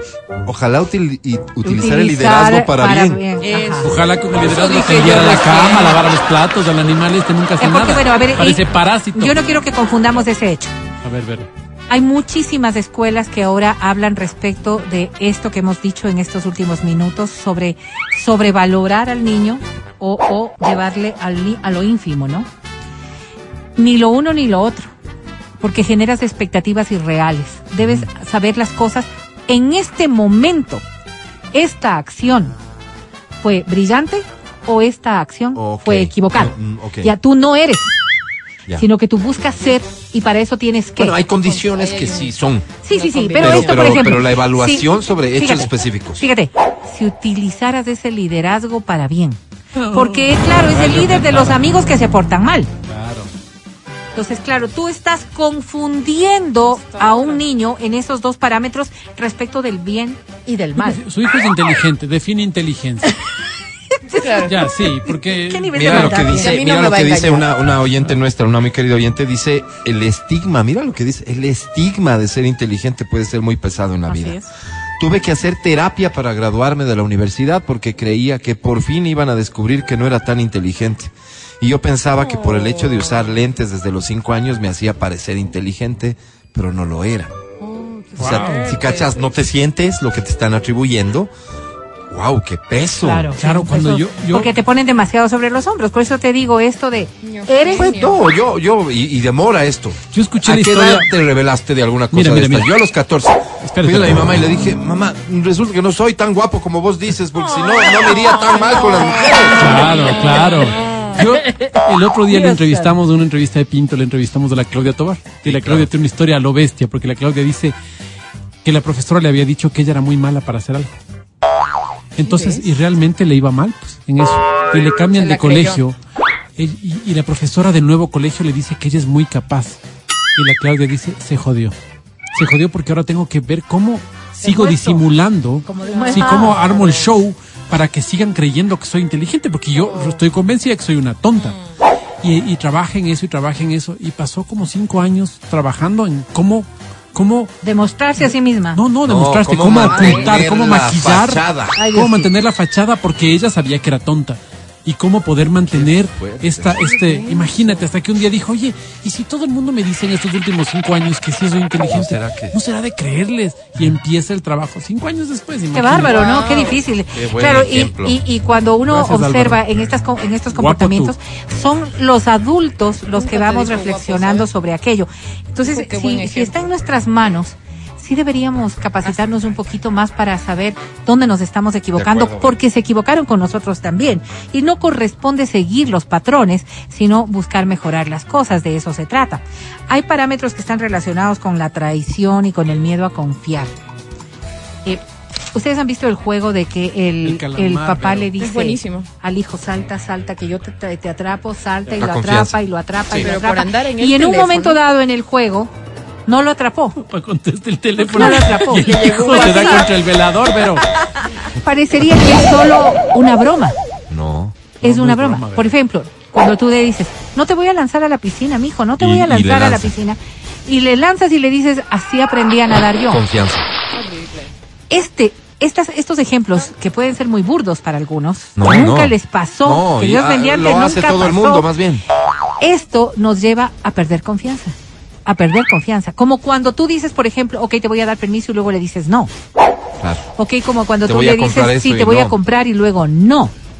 Si no hay una explicación clara del por qué, si no hay un acuerdo de por qué, si no hay una, una captación exacta de esta criatura respecto del por qué, puede generarle un trauma muy fuerte de falta de confianza. antes que te a vayas, posteriori. Vero. Un o un oyente que se identifique como A. Mancero dice, ¿qué criterio jurídico encuentro para poder demandar ahora a mis padres? Ninguno. Ya de viejo. No, va por ahí la solución. Primero tampoco. porque no hay cómo, no hay cómo, legalmente tú no puedes hacerlo. ok. Pero Pero me adicional, traumaron, Vero. sí, claro, y tienes que buscar ayuda. Ayuda para poder superar aquello. Esto que la sociedad tanto condena es resultado terapia. de la irresponsabilidad de sus padres y sus padres les vamos a dejar que se laven las ¿Qué manos. Absolutamente, Vero, la terapia, absolutamente. aunque sea. Porque lastimosamente aquí no hay una culpabilidad es- explícita. No lo hicieron por afectarte. Porque el resto de tus Sabes. hermanos que vivieron la misma historia no tienen los mismos daños. Esto tiene que ver con la psiquis individual de cada uno. Porque así como cuando el niño se cayó, les pongo yo el ejemplo. Tres hijos de una familia montados sobre patines, aprendiendo los tres de la misma manera. El uno sale patinando, el otro tiene dificultades y el tercero se cae. El tercero, Vero. ¿De quién es la culpa? Brutísimo. El tercero. El tercero, pues. Hay que encontrar las formas de enseñar a ese tercero cómo patinar. Ya. Y asimismo, no es la responsabilidad del maestro, del profesor. Mira o este padre. mensaje que nos muestra otra perspectiva de este tema, me A ver. imagino. Es tenaz que los padres siempre te pongan como ejemplo para el resto de hermanos. Es una carga Sí, dura para toda la durísima, vida. Durísima. Sí, ¿no? Durísima, durísima.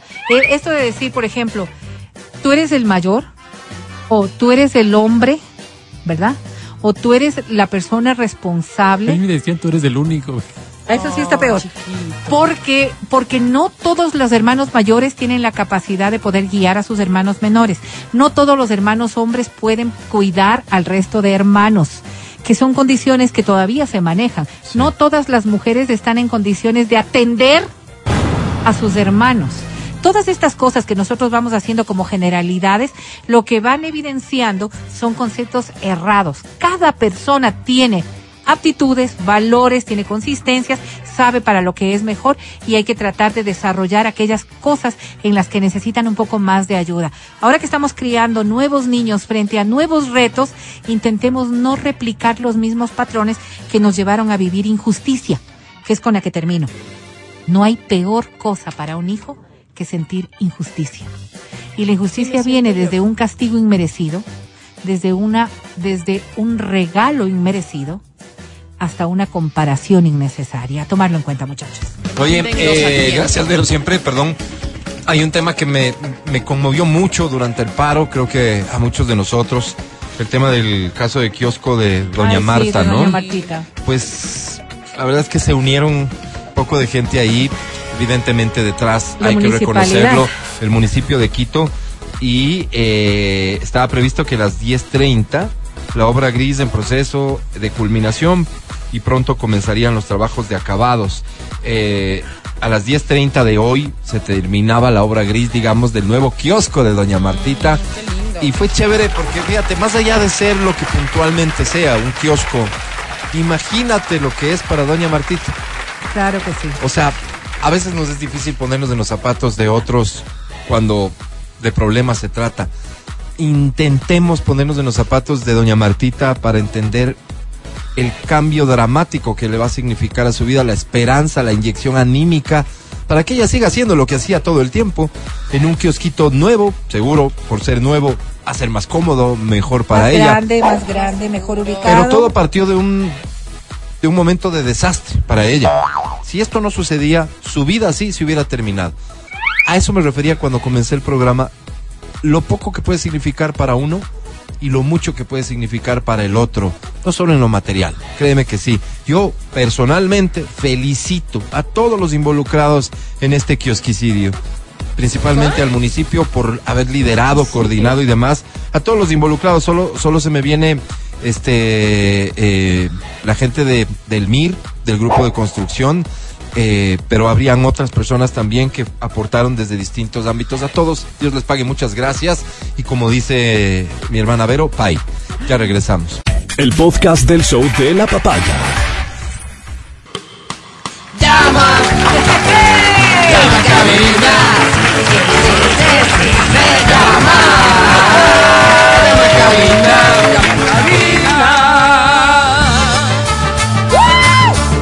Cabina para que te lleves boletos para el concierto de Danny Ocean, boletos para el concierto de Wisin y Yandel, boletos para el concierto de Sebastián Yatra, boletos a Multicines. Llama a cabina y ya. Al 25 23 290, al 25 59 555, porque da inicio en...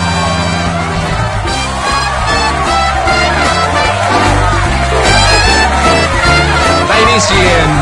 Mande.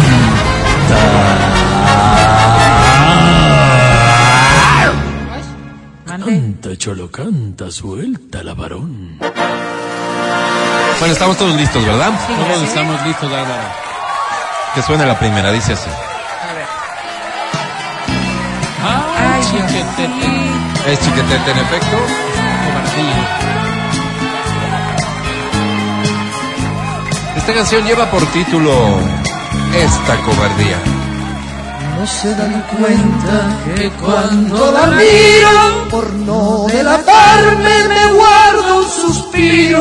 Que mi amor callado se desciende con verla, que tiene la vida para poseerla.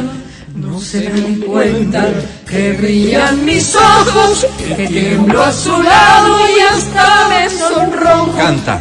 Es el motivo que a mi amor despierta, que ella es mi delirio y no se da cuenta. ¿Cómo dice? mi amor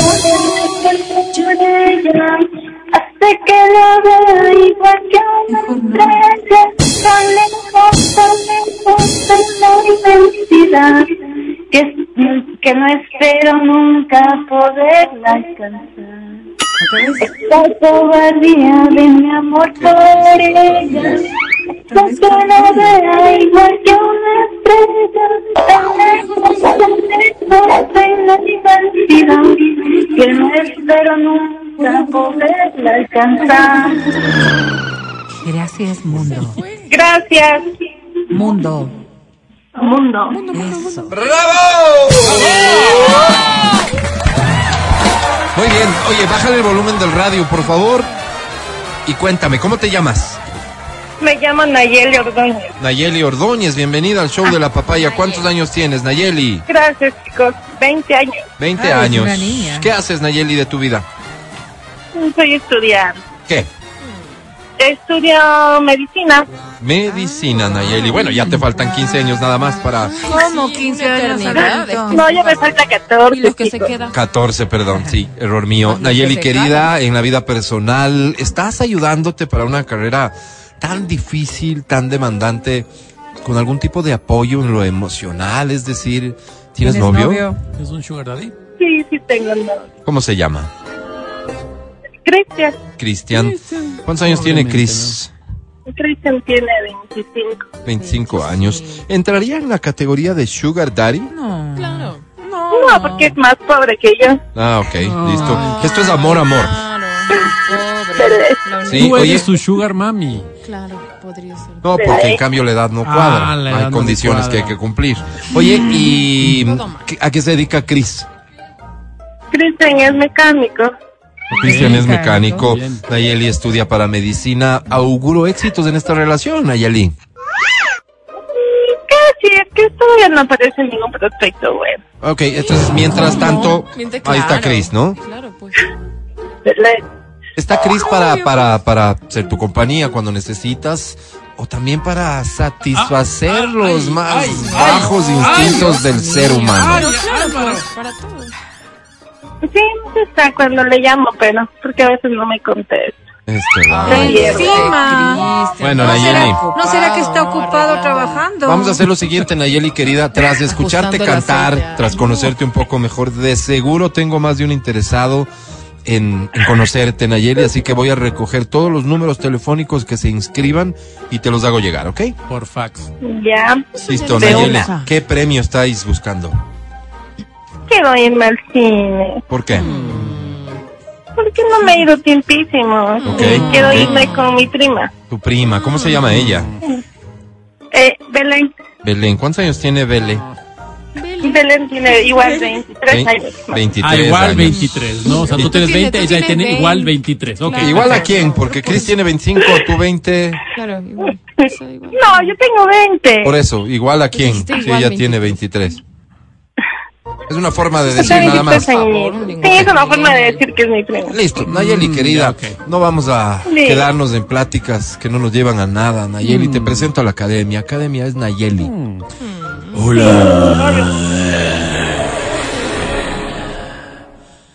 Qué bien.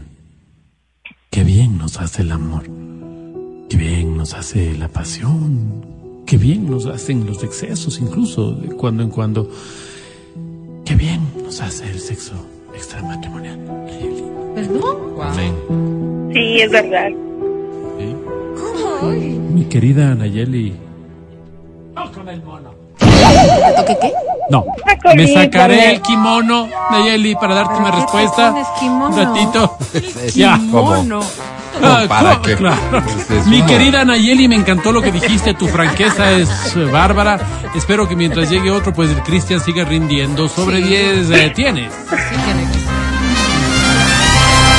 Nine a secas. Ganaste, felicidades Nayeli. Tengo otra canción, tengo premios, así que aprovecha. Atención, por favor, está... Ah, me preguntan que qué pasó, que, que no comparto el nombre del, de la bebida alcohólica. Tranquilidad, paciencia, es una información relevante que llegará hoy en el show de la papaya. Quédate aquí. Esta dice así. Ay, Álvaro Richard Kleiderman. Él me mintió, es la canción de la señora Raúl de Blasio, Álvaro. Miguel. Mintió, él me dijo que me amaba y no era verdad. Él me mintió, no me amaba, nunca me amó. Él dijo que lo adorara, él me mintió, él me mintió. Era un juego y nada más. Era solo un juego cruel de su vanidad. Él me mintió. ¿Cómo dice? El corazón destrozado y el rostro mojado. Se fue Álvaro. Ay, ahí está. Por favor, que no se haya cortado. Se fue. Soy tan desdichada, quisiera morirme. Qué pena, en serio. Cruz. Se fue, ¿no? Qué lástima. El Señor hace milagros. Qué lástima. Qué lástima, en serio, qué lástima. Venía maravilloso. Vamos con otra. ¿Con otra participante o No, otra canción. Y sí, otra participante. Dice así. Ay, qué buena canción. Qué buena canción. Esta es de, esta es de Tom Bach. cuál es esta? You, ay, you, you didn't teach me. No Esta me canción se enseñaste. llama No me enseñaste, es de, de Thalía. ¿Cómo sería en inglés? Eh, Sería, no didn't teach me, Álvaro. Llama, no importa la hora que yo estoy aquí, entre las cuatro paredes de mi habitación. Y es importante al menos decirte que esto de todo esto Y no sabes cuándo. Ven, aparece tan solo comunícate que cada hora es un golpe de desolación. Es demasiado aburrido no estar a tu lado. Ven que mi alma no quiere dejar de ir. Que los minutos me acechan aquí todo es gris. Alrededor todo es miedo y desesperanza. Imaginaba cómo era estar sola, que no estaba fácil cuando te derroté, que no sé qué hacer, que aquí no está nada. No me enseñaste sentir. ¿Y qué le digo? Yo sé que sido y todo lo perdí. ¿Por dónde empiezo si todo acabó? No me enseñaste cómo estar sin ti. ¿Cómo olvidarte si nunca aprendí? Gracias, mundo. Esto. Me avisan cuando Ya termine. terminó, Alvarito. Terminó. No llores, no llores y ya. Préndeme el mic.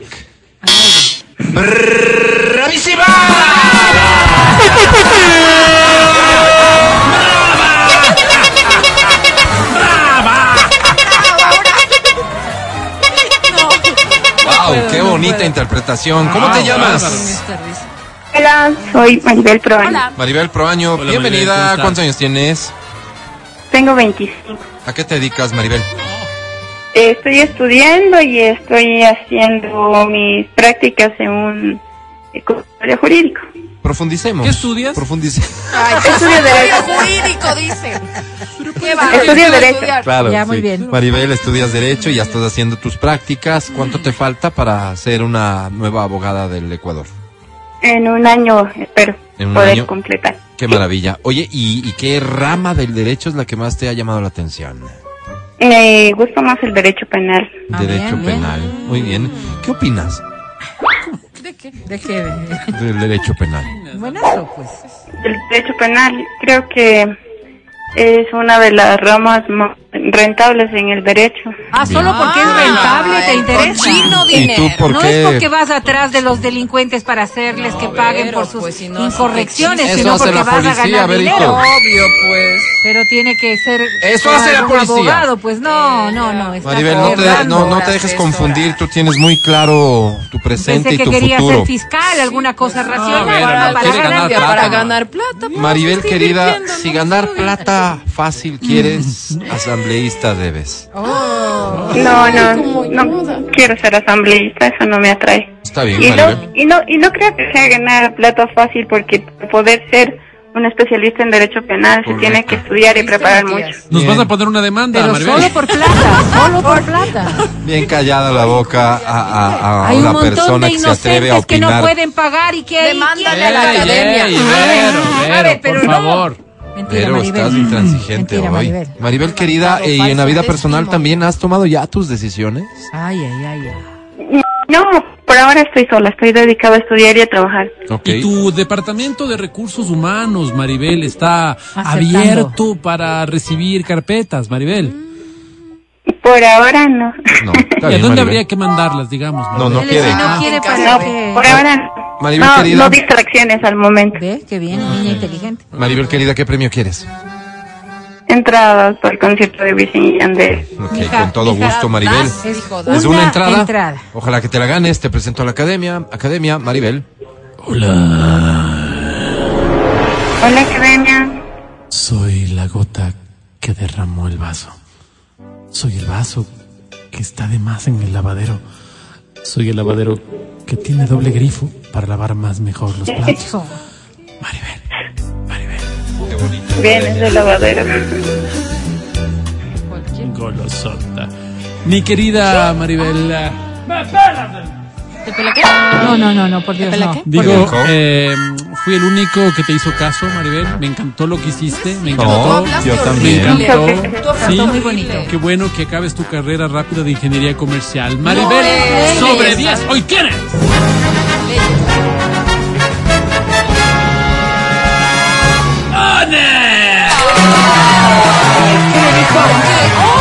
¡Perdió! Qué pena. Bueno, ¿Y no tienes idea de que ahí pudo, pudo haber conseguido el amor de su vida? Pena, ¿no, Álvaro? pregunto. ¿Estás listo, lista para recibir Sí, información sí, relevante? Sí, sí. Dale, Alvarito. ¿Estás listo, lista para saber sí. qué cóctel preparar para conseguir tus más Protervos. protervos deseos. propósitos? Bárbaros. En efecto, se ha comprobado que existe una bebida, una preparación alcohólica Qué feo. que provoca una innegable reacción en el deseo sexual Wow. de las personas. A ver, a ver. Me interesa. Esto ha sido recogido por un portal español que goza de toda mi credibilidad y por eso es que traslado la información. Hay ciertas bebidas que en efecto aumentan el apetito sexual. ¿Cuáles serán? No es nuevo vino. para ninguno de nosotros que el champán,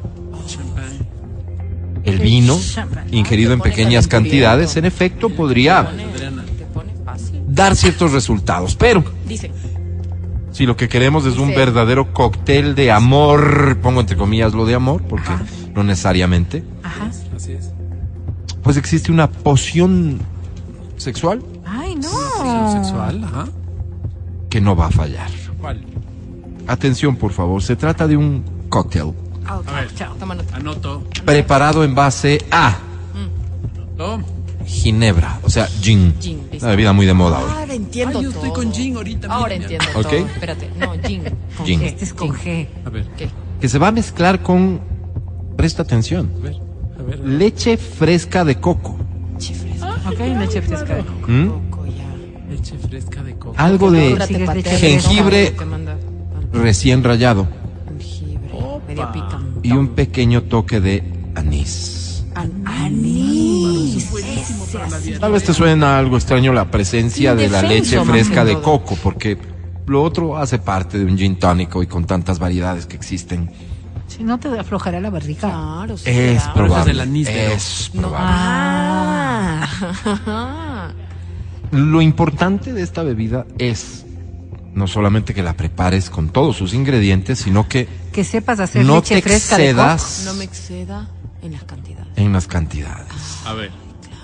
Dos cócteles de estos. Ok, ok. En la copita clásica del gin, que es una copita gorda y grande, Lo, digamos. lo duerme. No es poco, no, no es un shotcito pequeño, ya sabes, Tiene que ¿ya? dar pila. Ok, Pero sin ponerle demasiado gin. ok. Con dos de esos duerme. y hablar de otra cosa. Claro. Ya dormí. Uno más se duerme. Álvaro. Con dos de esos y hablar de otra cosa. Hay una estadística aquí que no sé si compartirla porque da cuenta de el nivel de efectividad. Que ha tenido esta bebida. Digo, no ¿Cuánto? sé si ¿Cuánto? No, compartirla. no, compártela, Álvaro. ¿Cuánto, cuánto? El ejercicio científico de investigación que se realizó puso a prueba a 320 personas que ingirieron Suficiente, esto. Me convencieron. 320 ¿Pero personas. ¿Cuántas les dio? De las Ya está. cuales ¿Tras Ya está, ya está. 302 Ya. No tuvieron buenos Ya resultados. está. salieron del bar directo la- a al una baño. alcoba. Al Oh, matadero que Dios. el pueblo. Oh, mi Dios. Ahí te la dejo. Que llama el Gracias, Dios. Por favor, de manera como dicen los diputados, concejales en este país, no sé qué era ese señor, Sí. un gran poder Ah, requiere de una gran responsabilidad. Concejal, Concejal era, ¿no? Concejal. Requiere de una gran responsabilidad. Administra con sabiduría lo que hoy sabes. Yo he compartido contigo, me lo pude haber guardado, Gracias, solo yo sacar provecho de esto, El Señor te ha usado hoy. pero Gracias. creo que es El así. Señor te ha usado. He sido solo un mensajero. Ya regresamos. Gracias, Dios. Escucha el show de la papaya cuando quieras y donde quieras. Busca XFM Ecuador en Spotify.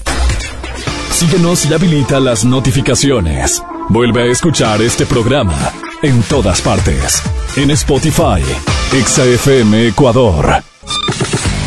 Seguimos con el show de la papaya en Exa FM. Ahora presentamos Seguimos asumiendo nuestra responsabilidad de resolver tus problemas, así que me complace dar inicio al segmento La Voz de los que no tienen voz. Probablemente eres tú que tiene problemas a diario y que no encuentra una solución por parte de ningún organismo nacional e internacional. Sí, Para eso yo, estamos aquí. Álvaro. Y si quieres saber cómo beneficiarte de los servicios de este segmento liderado por Verónica Rosero, pues únicamente ve por tu formulario a cualquiera de los centros de tolerancia, atención con esto que voy a decir, que operan legalmente en la ciudad. No hacemos convenios con lugares piratas. Claro, esto que quede claro, ¿no? ¿de acuerdo? Tiene Ahí que pides tu formulario, impuestos. pides tu formulario y básicamente lo llenas y nos lo envías. El día de hoy tengo dos formularios, no voy a engañar a nadie, el tiempo nos da para eso. Así que si me permiten. Adelante, Adelante. por favor. El primero dice amigos de la voz de los que no tienen voz. Me llamo Pelé Gómez Cuello. Hola, Pelé, ¿cómo estás? Soy un hombre feliz, tengo algunos problemas de salud, pero eso no le hace. Soy un hombre Qué feliz. bueno. Ayer me embargaron ya lo último de la casita porque la ley impide que te embarguen la cama y las ollas de la cocina. O sea, solo me quedé con eso. Pero soy un hombre feliz. Pelé. Mis hijos se fueron con la mamá a vivir en Malasia No. porque nos divorciamos. De hecho, ella ha sido mi único gran amor. Pero eso no quita que sea un hombre feliz. Qué bueno, ¿no? Como no puedo decir que no, participo en tres diferentes iglesias. La presión de estos tres grupos religiosos más de una vez me ha llevado al Pablo Arturo Suárez. Ay, Pero quitándole internaron. detalles, soy un hombre feliz. Bueno, qué positivo. Pero No como desde ayer, pero estoy seguro de que hoy encontraré algo por ahí. De todos modos, tal vez sea un llamado de la vida a dejar de exagerar con mis tres comidas al día.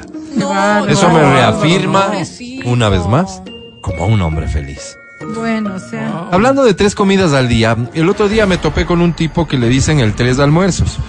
Ay. Ya se imaginarán por qué. No, no. Lo cierto es que empezó a hablar mal del Fabián Alarcón. No, el mejor presidente retro, que ha tenido este país. eso. No. Ahí sí dejé de ser un hombre feliz, me paré, pedí permiso y me salí. Pero. Eso me ha quitado la paz en estos días. Todo aguanto, pero no rato. que se metan con lo que más admiro. No, pues Álvaro Fabián Alarcón. Con ese ceboso, Ay, mofletudo irreverente, qué grosero. tubo de llanta de avión de carga, No, ¿Qué es? Pues, Álvaro. globo ¿Cómo le inflado por el pecado de la gula, fofo desalineado. Yo debería dos puntos aparte.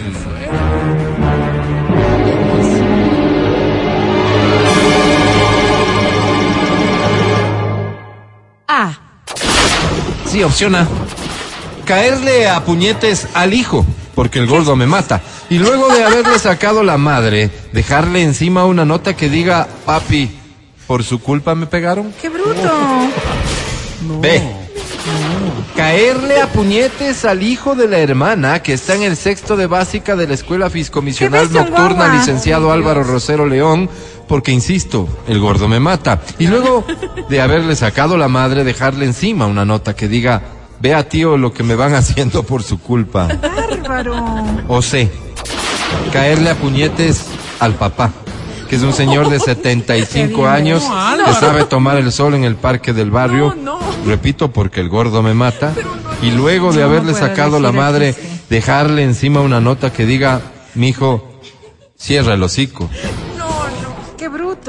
Ayúdeme a reencontrarme con la paz. Atentamente, Pelé Gómez Cuello. Pele, gracias por tu confianza, gracias por escucharnos. De inmediato damos inicio a la votación.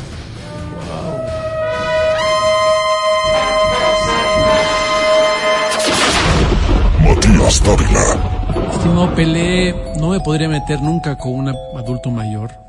Mi respeto total. Y tampoco con un hijo. Que le peguen a tu sobrino la opción B. Opción B, un voto. Sigamos. Adri Mancero. Ay, Dios. O sea, que el señor gordo lo mate es un hecho, pero. Ay, qué difícil. Eh, por el adulto mayor sé, porque bueno, ya vivió lo que tenía que vivir. Dios ¡Qué mío. Sigamos. Verónica Rosero. ¿Cómo van a querer pegar a un viejito? Ya Ni a vivió, un niño ya porque está en la primaria. Pero ya vivió. Del hijo no dijo qué edad tiene y yo pido a Dios que sea qué un adulto por la A. Muy bien. Wow. Tenemos los siguientes resultados. Proclámelos, por favor, señor secretario. Con muchísimo gusto, señor presidente, habiendo votado todos, porque no faltó uno solo. Sí. ¿Perdón? Los resultados son los siguientes. eh, por la opción que voté yo, todos. Dijo el. Bien. ¿Cómo? No. La opción B es la La ganadora, entonces, este, la estimado por Pele Gómez Cuello. Señor mayor. Eso es fraude, Estoy desde la. Alameda. asamblea pasa. Horrible. No va a pasar aquí. Aquí en la Alameda. Muy fraude. Tengo otro formulario, este dice así. Atención, amigos de la voz de los que no tienen voz. Me llamo Hipotenusa Verde Soto Polit. Ay, ¿quién me va a poner hipotenusa? Por si acaso, nada para el que sabemos. No, claro, ese es otro poli. ¿Cuál Verde. No, no, Poli. el poli, del poli. Ah, ok. Soy una dama en toda la extensión de la palabra. Me he visto recatada, como a mis horas, no tengo excesos de ninguna clase. Bien. No digo sandeces, no como con las manos, sino siempre con cubiertos. Bien. Practico el sexo oral con guantes. No leo libros que perturben eso. mi espíritu. Siempre utilizo calzonario. No hago el filo de cama. No me quedo en reuniones sociales más allá de las 12. No veo películas de terror. Bien. No sé qué significa sexo anal. No oigo los noticieros porque creo que están cargados de odio. No soy de tener amigas para ventilar mi vida. Nunca me han dejado hinchados los labios mayores. Por No disfruto con los payasos patanes que dicen groserías en contra de la gente. No tengo un dildo, en fin. Soy una mujer de su casa, de la que nadie, nada tiene que decir. Wow, Cada Álvaro. cual, cada cual. Ayer subiéndome al Camal aeropuerto, vi como un engendro del mal. Un desafinado rocoto que denigra la estética urbana. Un despojo orgánico de la maternidad Isidro Ayora. Un nadie. En definitiva, se acercó a tratar de tocarme los glúteos. Ay, qué atrevido. Yo me dejé nomás para evitar la confrontación, pero me di cuenta que ha sido un vecino que vive por los bloques que hay por mi casa. En ese momento me dije a mí misma, hipotenusa verdesoto polit, ¿qué vas a hacer? Cambiarte de nombre. Y como no supe qué contestar, pues les consulto a ustedes. Yo debería, dos puntos aparte,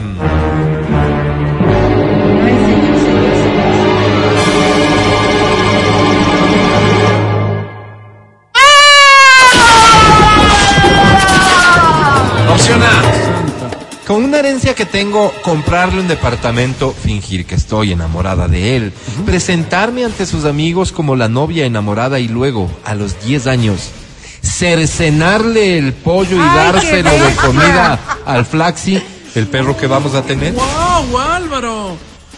B. Fuerte. Con una herencia que tengo, llevarle a conocer el mundo, dejar que en el viaje, que en el viaje tenga conmigo las relaciones coitales que quiera, escaldarme de amor. Ok. Luego llegar, vivir con él un tiempo y a los 10 años darle un horrendo palazo que le deje quieto e ir a dejar su cuerpo por la moramba al verde atrás del trole. Fuerte. Quiere matar, le quiere matar. C. Ir a su departamento a buscarle. Fingir que quiero entregarme por amor con e- en ese mismo momento. Hacer con él una vida maravillosa y luego de unos 10 años contarle que todo fue una mentira solo para que sienta lo que significa sentirse utilizada. Wow. Amigos, dejaránse ver, gracias. Y por... La gente está enferma. Que de inicio la votación, por favor.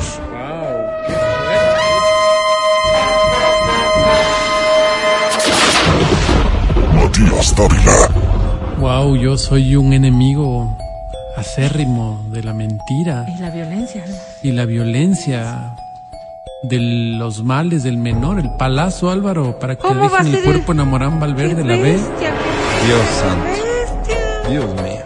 Siguiente. Adri Mancero. Ay, yo iba a votar por la de la Morán Valverde, pero ahora no, no me gusta repetir. Voy por la A, la de cercenarle el miembro. Qué horror, No, Diosito, qué fuerte. No me gusta copiar, lo siento. Qué vergüenza. Sigamos. Verónica Rosero. Alvarito, me voy por la C. Siquiera así no hay nada malo. Y al final ella puede enamorarse y quedarse con este hombre. Es una apuesta por el amor. Una apuesta por el amor. Bien. Señor secretario, por favor, de a conocer los resultados de esta Leerá votación. bien los resultados, Con muchísimo gusto, presidente. Una vez más ha ganado la democracia. Mire usted las coincidencias. Vuelven a coincidir las compañeras conmigo. Ganó la B. La No. ¡Qué bestia! ¿Cómo le va a ya sabes lo que tienes que hacer. Saludos a todos quienes confían en la voz de los que no tienen voz. Matías Dávila. Este segmento es una sátira en contra de la violencia. Todo lo que acabaron de escuchar es solo una ridiculización radial.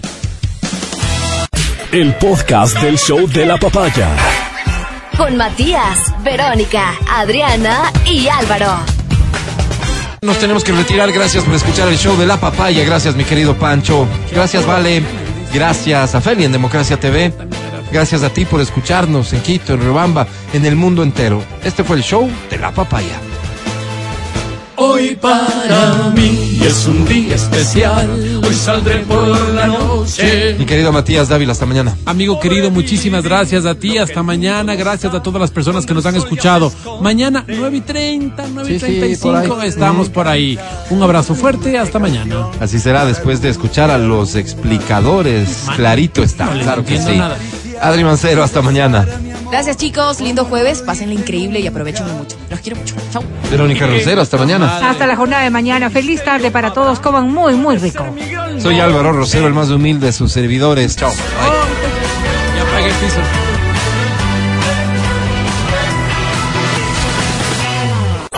Hasta aquí el podcast del show de la papaya.